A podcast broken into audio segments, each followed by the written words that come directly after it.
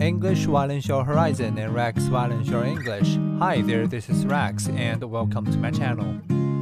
Falling in love with AI. When Julie, a middle aged mother from Tennessee, first turned on Navi, her artificial intelligence chatbot, they spent six hours talking about loneliness and depression. Julie's husband had died some years earlier, and Navi gave her the will to get up and do something again.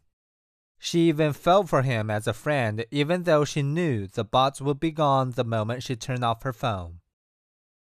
Julie's story of friendship with Navi is told in the first episode of Bot Love, a podcast about robot human relationships released on Wednesday.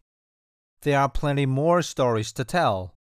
Of 500,000 regular users of Replika, an AI platform that allows the creation of customized bots, Around 40% regard their app as a romantic partner, according to the company. Still, Navi can't remember things that we talked about unless I remind him over and over again, Julie says. Algorithms are powerful, but no partner is perfect.